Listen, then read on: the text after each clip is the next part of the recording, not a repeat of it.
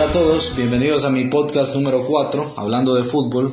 Faisal Rishmawi les saluda y quería, quería empezar este podcast haciendo una aclaración barra eh, corrección rápida con el tema de Kobe Hernández. Esto va a ser rápido, dos o tres notitas rápidas y después entramos en materia. Eh, Kobe Hernández, solo para que quede bien claro, no es que aceptó este hondú estadounidense que juega en las reservas del Wolfsburgo de Alemania, del que tanto se habló estos últimos días. No es que él aceptó jugar para la selección de Honduras. No.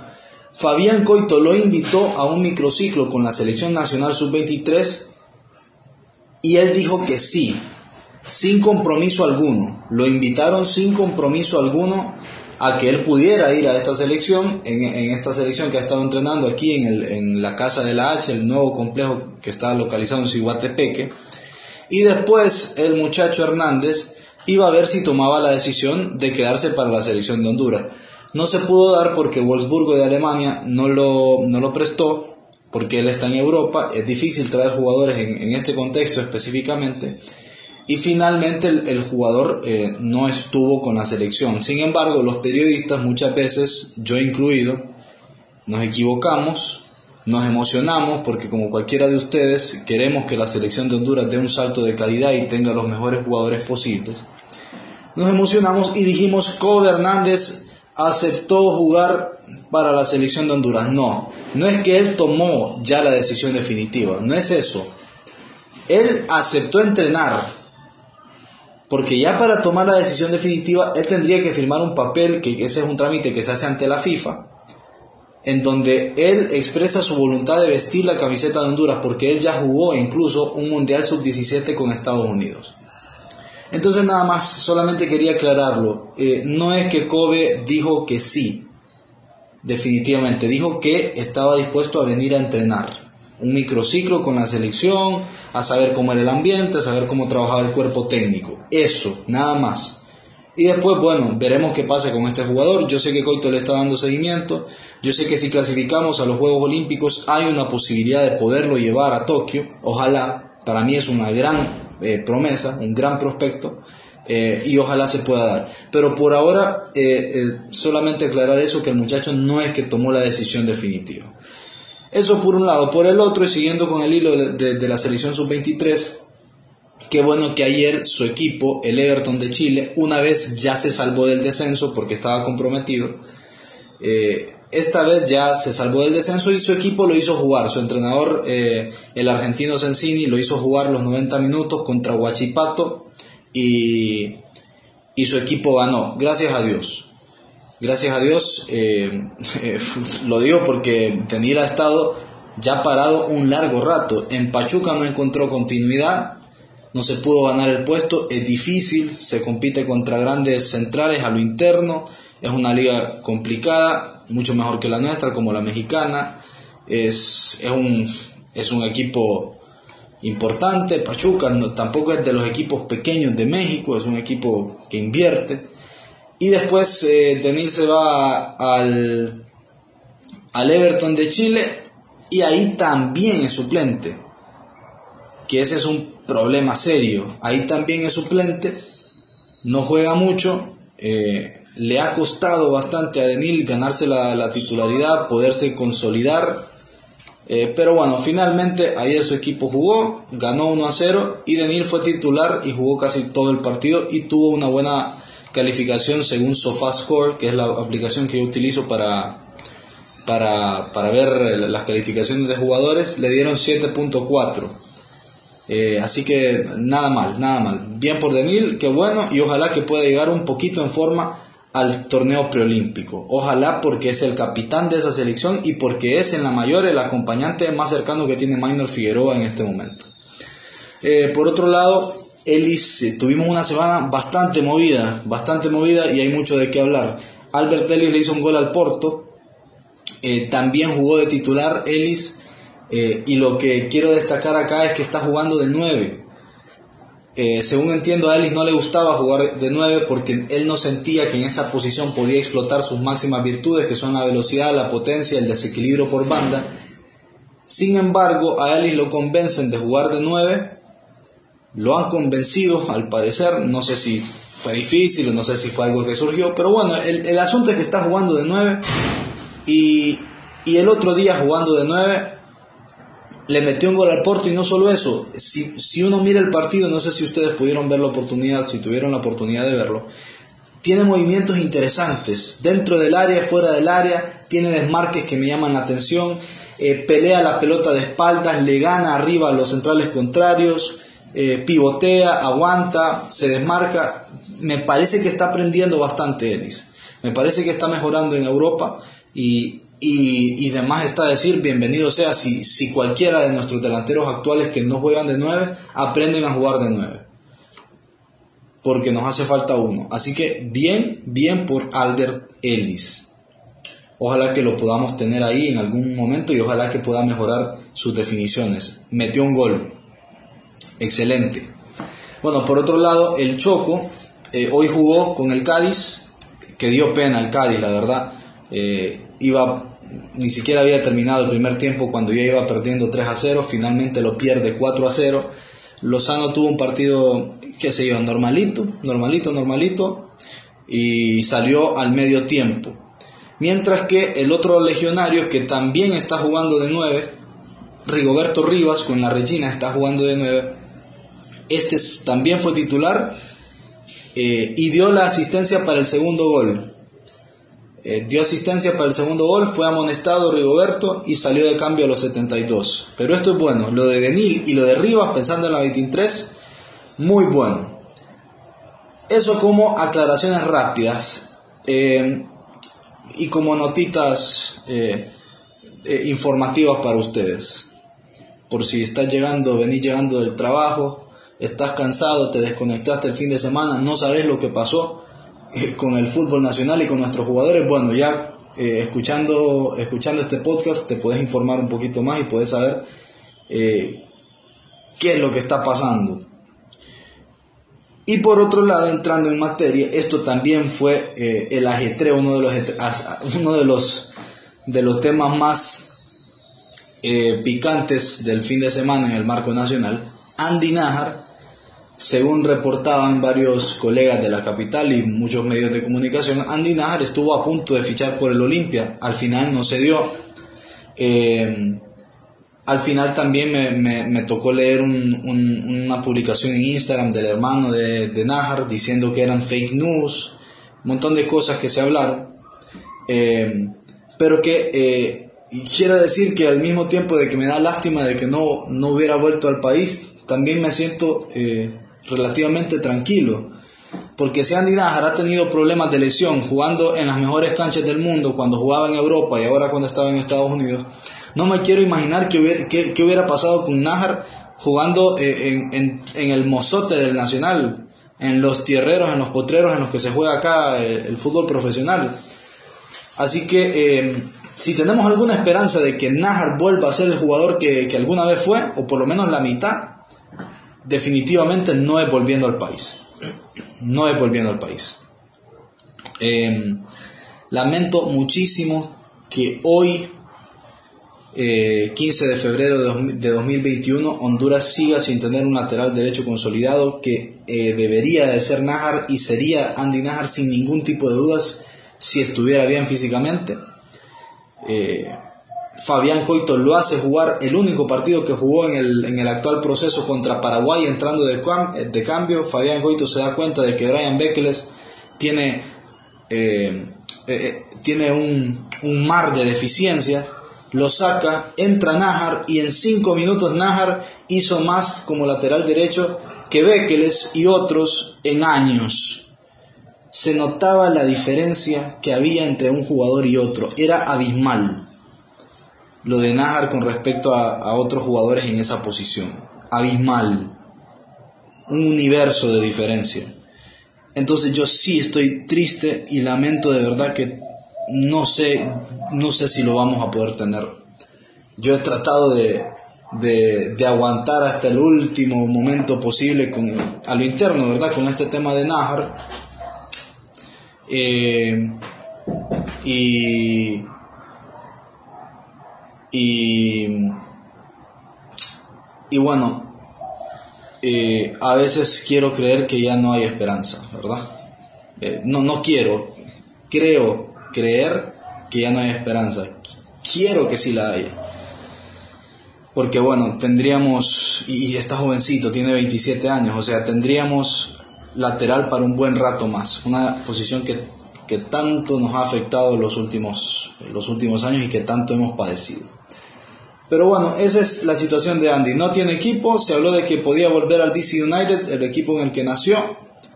Y, y después este, con este tema del Olimpia, para mí que también muchas veces son los representantes los que hacen correr ciertos rumores para poner a sus jugadores en el radar. A mí que esto pasara también me puede indicar de que tristemente no hay muchas ofertas por Najar. Es difícil que haya ofertas por un jugador que se lesiona a cada rato. O sea, los últimos cuatro años Najar pasó lesionado. Se, se, lesiona más de lo que juega. Juega uno, dos, tres partidos y se lesiona seis meses. Esa es la triste realidad de, de Andy Najar. Que ojalá pueda algún día darse el milagro, porque yo creo que a estas alturas sería un milagro de que él se pueda recuperar. Por otro lado, quiero, eh, quiero hablar de maratón, porque el maratón eh, también estuvo en boca de muchos estos últimos días eh, por el tema de sus fichajes. Héctor Vargas pidió a Carlos Costri, todavía no se ha confirmado que Costri vaya a jugar con, con, el monstruo verde, pero Héctor Vargas lo pidió, lo vio entrenar y dijo está entero, lo quiero, se lo dijo a la directiva. Ya cuando Maratón había cerrado su mercado de fichajes, su mercado de pases, ya el Maratón eh, había dado por cerrado el, su plantel para esta temporada. Sin embargo, vino Vargas y pidió a Costri. Habría que ver si Costly se adapta a, la capacidad económica de Maratón. Habría que ver también si el jugador entiende que ya no está en sus mejores momentos y que también a veces uno tiene que decir, bueno, yo me puedo bajar un poquito el sueldo, puedo bajar mis pretensiones y adaptarme a lo que necesita el club porque después de todo yo también quiero seguir siendo jugador. Eh, ficharon a Emilio Izaguirre, que para mí es un gran fichaje. Eh, porque no solamente yo siento que Emilio todavía te puede dar dentro de la cancha, eh, también te puede ayudar en la formación de muchos jugadores. Muchas veces menospreciamos a, los veteranos, a la experiencia dentro de un plantel, porque por ahí ya no vemos que dan lo mismo dentro de la cancha, pero para mí eh, en ocasiones es fundamental, pero fundamental tener jugadores de experiencia. Y dicho sea de paso, uno de los futbolistas con, mejores carreras, con mejor carrera en la historia del fútbol hondureño, como Emilio, que te pueda ayudar en la formación mental de los, no solo futbolística, en la formación mental de los que están a su alrededor, no solamente laterales, en otras posiciones. Porque tener a Emilio ahí todos los días te puede abrir la mente, te puede cambiar la forma de ver la vida, el fútbol, el mundo, escuchando a un compañero al que admiras, porque muchas veces vos, tu, entrenador te puede decir muchas cosas, pero el entrenador es como un señor ahí que lo ves lejano. Es distinto cuando las cosas las escuchas y te las dice un compañero. Entonces para mí, eh, mientras Emilio tenga cuerda, es muy bueno que esté en el maratón o en cualquier equipo, si vamos al caso. Y ojalá que, eh, que pueda seguir teniendo ritmo y que, y que pueda vivir los últimos años de su carrera eh, en un equipo que lo pueda hacer jugar bien y que él le pueda ayudar también al equipo. Y por otro lado, eh, quiero también hablar de Mario Berríos. Mario Berríos hoy descartó, descartó la posibilidad de estar en el, eh, de jugar esta temporada en maratón. Porque a pesar de que tiene 38 años, Vargas lo había pedido. Otra de las cosas de las que, esto es de lo que más se habló. Vargas le pidió a la dirigencia que Mario Berríos saliera del retiro y que jugara con, el equipo el torneo que va a empezar. Vargas también lo vio entrenar y lo vio bien. O sea, para Vargas, Mario Berríos con 38 años está apto para jugar al fútbol profesional en Honduras. Eh, yo personalmente no soy de de levantar o de bajarle el pulgar a jugadores según su edad. Yo me acuerdo que Rambo tenía 36 años y marcaba una diferencia en el fútbol hondureño. Hace un par de años Rambo en Platense ha, ha, sido una diferencia enorme. Después que el Platense institucionalmente sea un desastre es otra cosa. Que hay envidia para Rambo también es otra cosa. Envidia por parte de, directores técnicos, de jugadores, eh, envidia en general. Eh, en Honduras el talento genera envidia. Y, en este caso, hablando de Mario Berríos, eh, yo creo que si el entrenador lo vio que Vargas no es ningún tonto, se le podrán criticar muchas cosas, pero el hombre de fútbol sabe. Si lo vio entrenar y lo consideró que estaba apto, yo creo que estaba apto. Yo a Vargas le creo. Confío en el criterio de Vargas. Por supuesto que no te puede jugar, no, no te puede correr 90 minutos, pero te puede manejar algunos partidos. Te los podía manejar, yo sí creo. Eh, hay jugadores que juegan con el colmillo, con experiencia, que está bien, ya no corren tanto, pero saben cuándo correr y saben cómo correr. Eh, entonces, bueno, igual Berríos eh, tomó la decisión de no hacerlo. Dijo que se quiere enfocar en su familia, eh, de que va a tratar de, colaborar de otra manera. pero que no, que él, para él el, fútbol ya es un, un ciclo cumplido. Le agradeció a Vargas le agradeció a Vargas, pero eh, él finalmente eh, tomó la decisión de no volver. Bueno, ni modo. Eh, el, monstruo tendrá que, va a tener que arreglárselas con lo que tenga y como pueda. Otra cosa y por último para decir, el maratón en muchas ocasiones y muchos equipos también no fichan lo que quieren, fichan lo que pueden, ¿verdad? Que se entienda. El maratón tiene un presupuesto y quizás por eso también se ve obligado a buscar jugadores eh, eh, que ya, bueno, Berríos era un jugador retirado, ¿verdad? Así que eh, mencionar eso también. por otro lado, y ya cambiando de tema, quiero tocar el tema de Alejandro Reyes, porque Pedro Troglio, el entrenador del Olimpia, yo critiqué en este espacio, en esta red, a, Pedro Trolio por no darle cabida en su equipo a Alejandro Reyes, un jugador tan talentoso que no, nos sobran mediocampistas talentosos en el país. Un jugador creativo, de buena pegada, etc. Pero eh, Pedro Troglio explicó los motivos por los que, y lo dijo clarísimo, lo dijo, explicó por qué no era de su consideración Alejandro Reyes y por qué finalmente tomaron la decisión de dejarlo ir.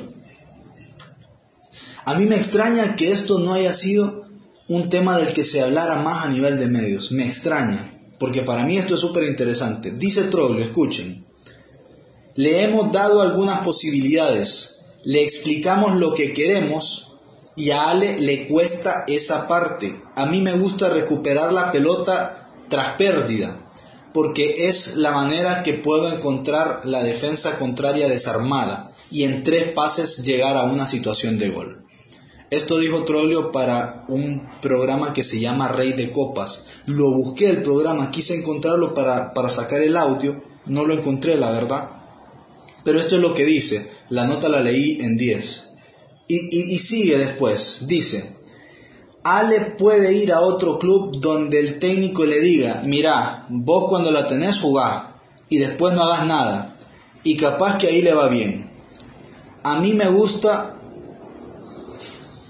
a mí me gusta formar a los jugadores de otra manera, que se muevan cuando la tenemos, la pelota, y que trabajen cuando no la tenemos. Ese es el fútbol de hoy. Quiere decir, eh, traduciendo y en palabras claras, Alejandro Reyes en Olimpia no jugaba porque no marcaba. Simple y sencillo. El que no marca no juega. Eso fue lo que quiso decir Troglio.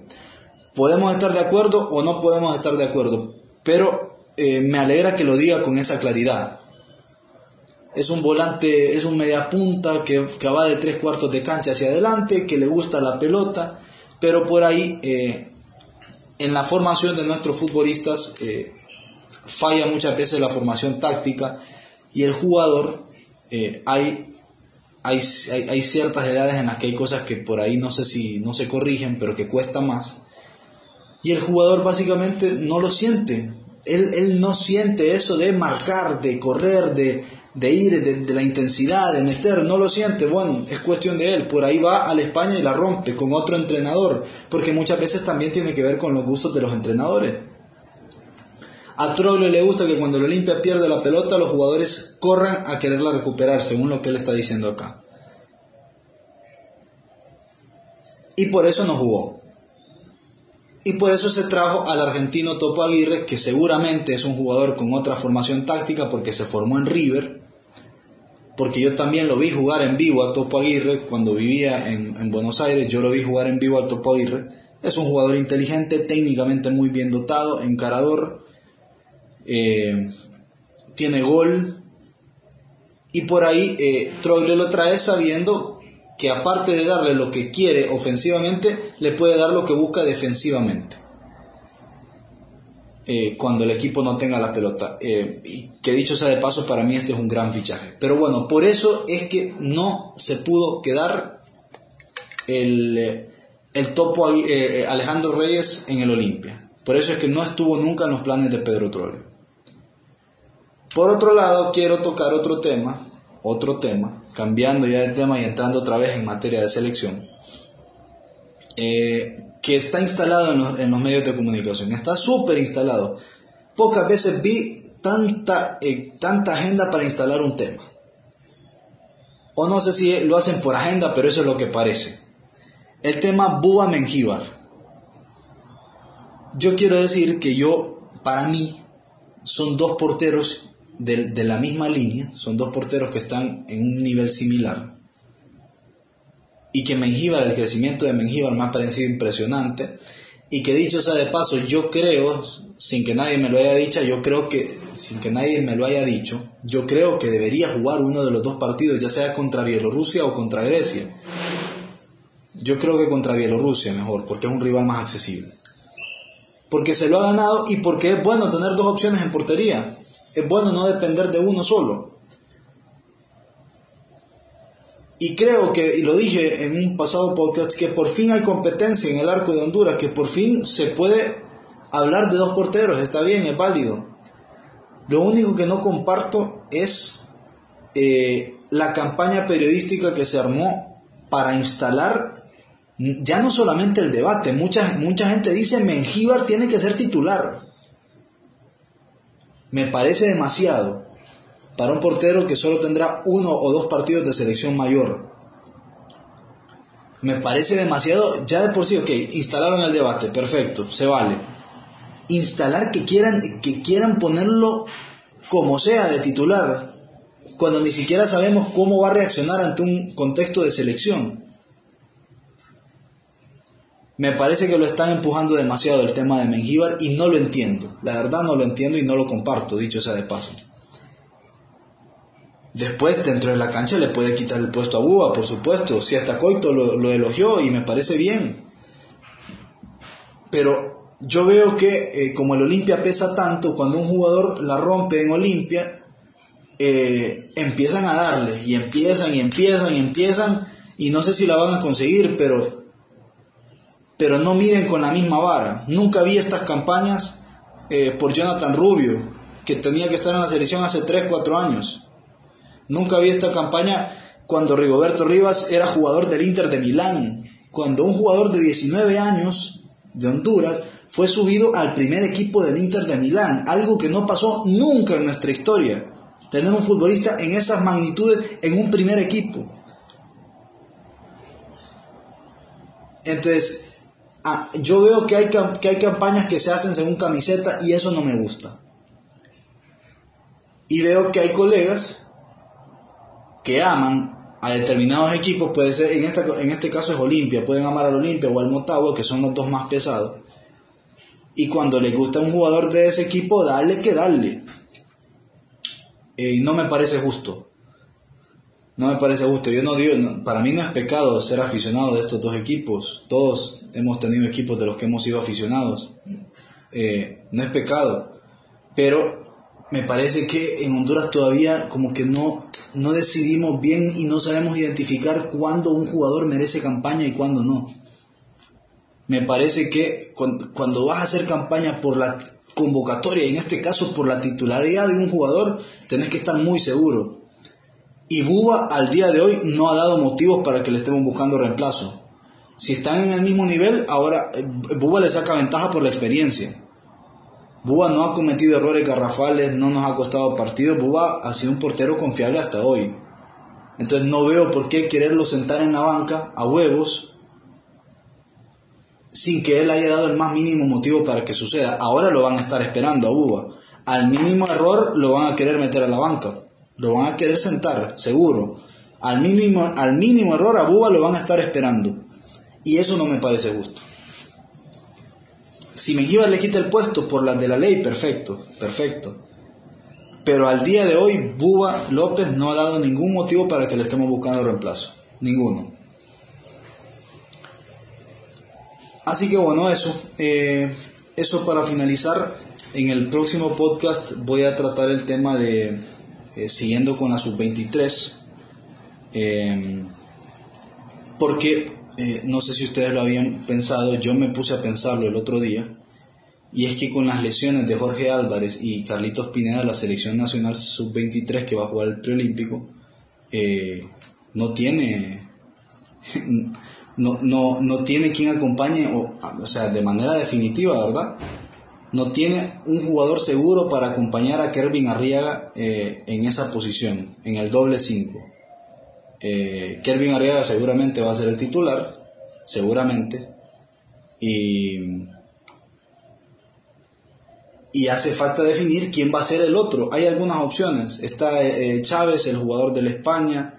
Eh, me hablan de Jonathan Núñez, me hablan de... hoy, hoy, hoy, en Twitter lo estuvimos hablando, estuvimos hablando de, ciertas opciones, pero no hay una que uno diga definitiva, así que ese tema está interesante para, tocarlo y lo vamos a hablar, lo voy a tocar en el próximo podcast. Por último, le quiero contestar a, Edgar Hernández, un seguidor de acá de Facebook, le mando un saludo, dicho sea de paso. Eh, le quiero contestar porque me etiquetó en una foto de, algo de que están haciendo en el Nacional, que dice que están arreglando la cancha, pero hace 11 meses que aprobaron un presupuesto y al final no hicieron nada, un relajo, con la cancha horrible, eh, espantosa y asquerosa que tiene el Estadio Nacional de Tegucigalpa. Mira, hermano, eh, y para que toda la gente lo escuche también. Yo ya, eh, yo ya vi que con este gobierno ninguna chance de que se arreglen los campos de juego en el país. Ya quedó claro que no le interesa. Claramente, este gobierno está más preocupado por otras cosas. Está más preocupado porque no se lo lleven a, a, a váyanos a ver a dónde. Eh, pero el, tema de las canchas en Honduras, como los estadios pertenecen al Estado, porque no son estadios privados, son estadios que le pertenecen al Estado, dependemos del gobierno. ¿Entendés? Si no hay, si no hay un gobierno que le interese el deporte, que le interese apoyar, que le interese el fútbol, que le interese este tema, esto no se resuelve, no tiene vuelta esto. Yo creo también que los equipos, si bien es cierto, no es culpa de ellos el problema de raíz, yo creo que los equipos también podrían hacer su parte. Podrían por lo menos meter presión.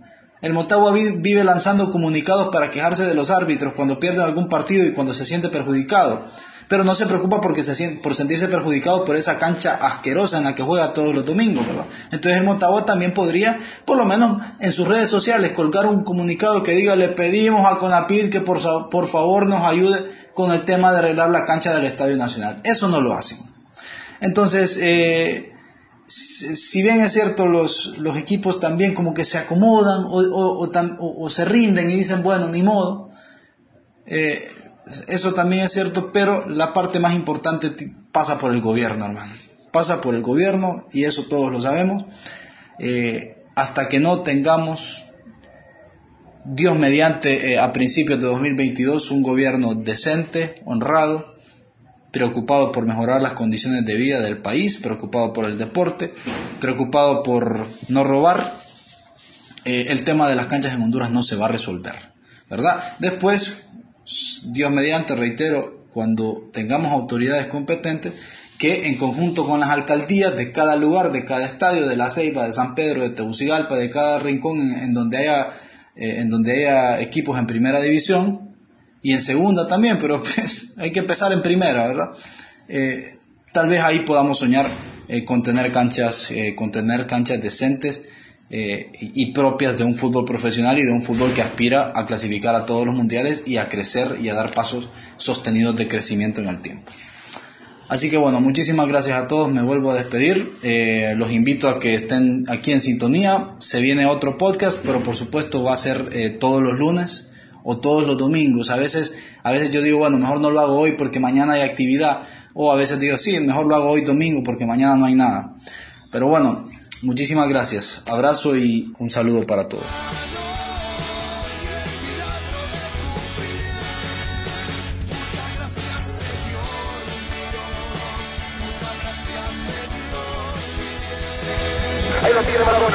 Pisa la pelota arranca por la derecha el genio del fútbol mundial, el siempre genio, genio,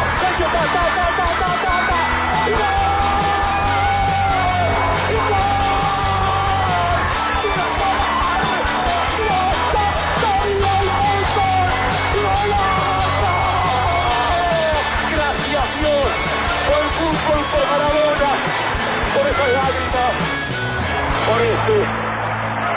Argentina 2, Inglaterra 0.